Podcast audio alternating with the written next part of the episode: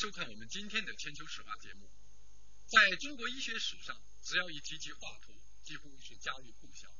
这一方面是由于华佗医术高超，为后人留下了许多著名的临床病例故事；另一方面也是由于《三国演义》详细记载了华佗为关羽刮骨疗毒和为曹操治头风病却被曹操所杀的故事。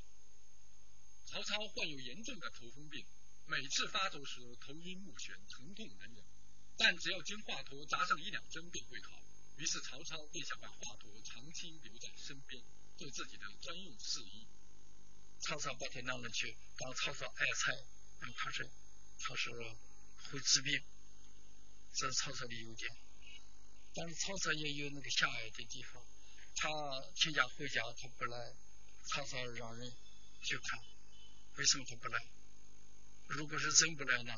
呃，他家里有人有病，就他的夫人有病，上上给他小豆四十壶，四十担吧。如果是他家的，给他抓了，因为他是不愿意去当官，不愿意跟着官府去，他愿意在民间做一些好事。我觉得还是好的。不过曹操呢，把他抓来了，抓来了，后来还是把他搞死了。后来。记载上就认为是杀了，用《假人《三国演义》演义，把所有的坏事情都集中在曹操身上，所以说你们认为是真正的杀了。实际上我们想，他跟华佗同乡，而且又能治他的病，华佗又没做过官，而且年龄更大了，特别是在政治上他俩没有矛盾，那他要想杀他，那还不很容易。所以说呢，我们说这个杀在古代它只是一个口语。你像比我们说这个人生气了，气杀我也啊，那这不是杀了吗？对吧？大人说杀呀啊，杀是美观，或者杀杀的好看啊，大杀风景，那这都都是杀了吗？它只是一个语数词。他说他回杀完了，当然我们也承认。说华佗的死的原因，那曹操说不了。生活在东汉末年的华佗，又名夫，字元化，沛国谯县人，也就是今天的安徽亳州人。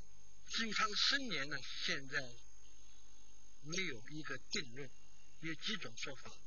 有的呢认为呢，就是华佗呢是他这个将近活到将近一百岁。也有的资料认为呢，他活了还不到六十岁，也有的分析呢，他可能是活了六十八岁。当然，书上说的活了一百来岁等等的，这都是当时这种一种那个流传吧，因为当时嘛，呃，科学不很发展，道教流行，常常有一些呃不太科学的说法。那么这个人到底多大的年纪死的？不像要是那着，曹操让他跟着曹操在军队里边也给曹操治病，给别人治病，他那个年龄不会是很老的，应该四五十岁了，那就可能的。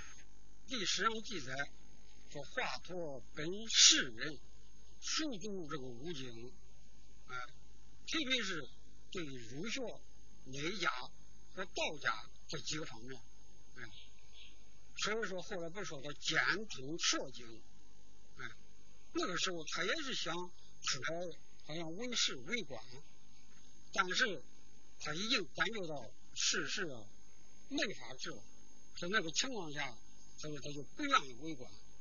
他父亲的死亡，启动了他的脑子，要以义为业，要做至善之道。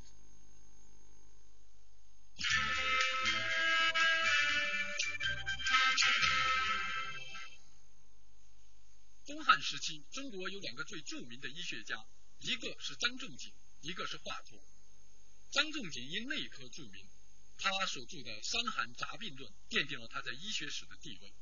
华佗则是以他的外科而闻名于世。这两个人均被后人誉为医圣。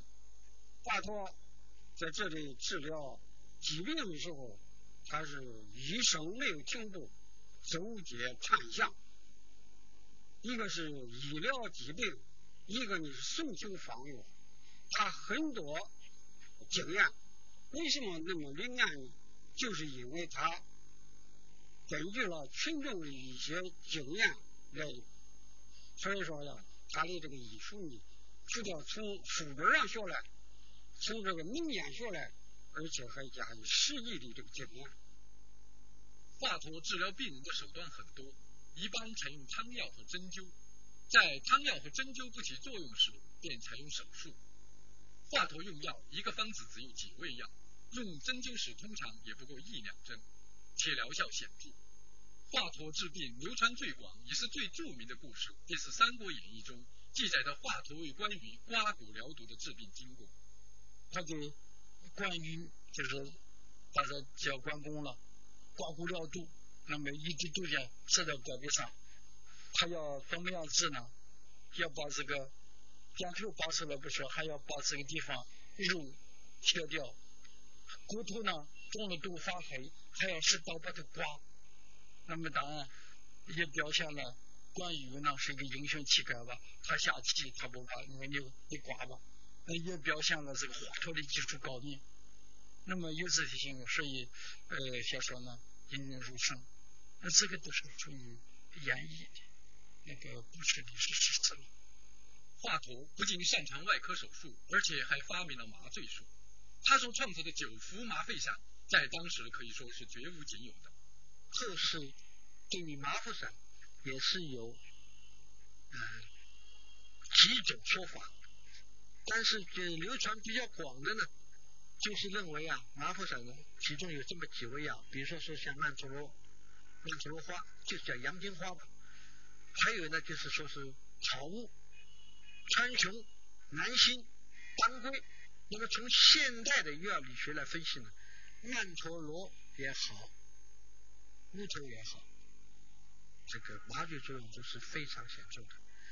而且用麻沸散这个处方，有的医院都做了一些临床试验，证实这个麻沸散确实是具有麻醉效果的。华佗收集中药具有麻醉性的药品，到山上去采药。采药的时候，他夫人也跟着，他孩子也跟着，他孩子叫费儿。但是在这个时候，费儿呢误中了这个麻醉药品，一下子死过去了，所以结果救不回来了。因为他孩子为了他制造麻沸散牺牲了，所以这个名字药名字就是麻沸散，纪念他孩子的意思，所以叫纪念。所以华佗为了外科手术，付出了很大的牺牲。但是他说得到了安慰，啊，能救活了成千上万的人。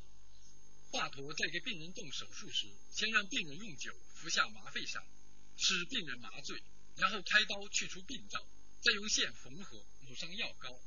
一般四五天刀口便长好，一个月以后即恢复正常。所以我们现在想想，那个一千多年以前，又没有消毒手续，又没有 X 光。他怎么能够给出肚皮定位？位？他说嘞，问用什么去缝补，用什么药去消毒？呃，什么？为什么又一个药法就能好？所以说，一个外科医生，他要不了解人体的结构，啊，那还得这个刀乱划乱划，那就行了吗？哎，所以说，他又能够给出肚皮定位，又能够这个这个进行。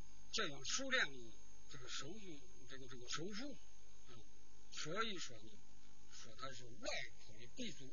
华佗还擅长修身养性之术，五禽戏便是他根据中国古代的导引术创编的一套健身运动法，在一般的医药之外，通过人们的体育活动，促进人们的身体健康和疾病的治疗。这条活动呢，成套路。就是不是说那么随便乱伸一伸，他是想伸胳膊，该伸腿怎么伸，他已经变成几几种动作、几十种动作连续的，这叫套路。这第一。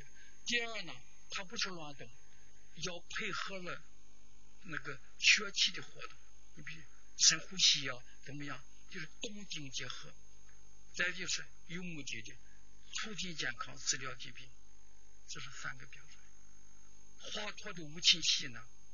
达到了这样的标准，所以他的学生叫五仆，就是会做这个活动，活到了九十多岁。所谓五禽就是描写虎、鹿、熊、猿、鸟。他这个创作这个五禽戏呢，实际上是在《黄帝内经》这个上工之未病这个思想指导下，就是认为一个高明的医生的话呢，不应该就说是病人已经病得很厉害了你才去看，你都要就是说是在他还没怎么病的时候，你就要想办法有种种的保健的措施。那么五禽戏呢，就是一个最好的，所以就是这种运动的疗法。防治疾病的方法。五禽戏刚柔相济，毅力并用，将气功、体操、武术的优点揉为一体，寓仿生保健效益于生动的武戏之中，令人健康长寿，千余年来广为流传。华佗呢，应该是中国医学史上一个几大成色第一。我为什么说几大成色第一？你拿出这个汤剂来说吧。就是好美、开放，这个扁鹊那已经是做到了。当然做的精不精，它是代表哪一个时期？华佗这方面很精，针灸这一方面的书呢，呃，在华佗以前已经有了。你比如像《黄帝内经》，《黄帝内经》这部书呢，应该是先秦的，但是它成熟于什么时期呢？可能成熟于西汉。内经嘛分两部分嘛，一部分的是素问，这是一般的中医治病；还有那个灵枢，灵枢就是针灸推拿。那么这也是一个学科，华佗也继承了，而且呢把它也提高了。你看这个人就是不健康，说他又神又气，他观察细微，他在医学上所以做了很大的贡献。一个就是。用肺腑，就是五脏五腑去观察病，初形就是从华佗开始的。肺腑图像，他用这个内照法，他就画出来了。一个呢就是内向辩证，中医治疗的时候，首先好美，这也是从华佗开始的。说这两个东西在中医来说是十分重要，所以一直到现在。我们中医还是根据着好美、肺、肺腑、五脏来开始。华佗于公元二零八年在今天的河南许昌去世，至今人们还没有发现华佗本人所著的医书。现在流传于世的《中藏经》、华佗伤科拾遗、华佗外科秘传、华佗神方、华佗经、华佗秘方等等医著。有的署名华佗所著，有的是以他的名字命名。这些著作中大多阐述了华佗的医学学术思想，记载了华佗的用药实践和经验。华佗去世已经一千九百多年了，当年华佗行医足迹遍及的地方，至今还保留有许多他的遗迹。在华佗的故里安徽省亳州市，从当年华佗开辟了第一块药圃开始。种植经营中药材之风经久不衰，现在已成为中国最大的中药材集散地之一。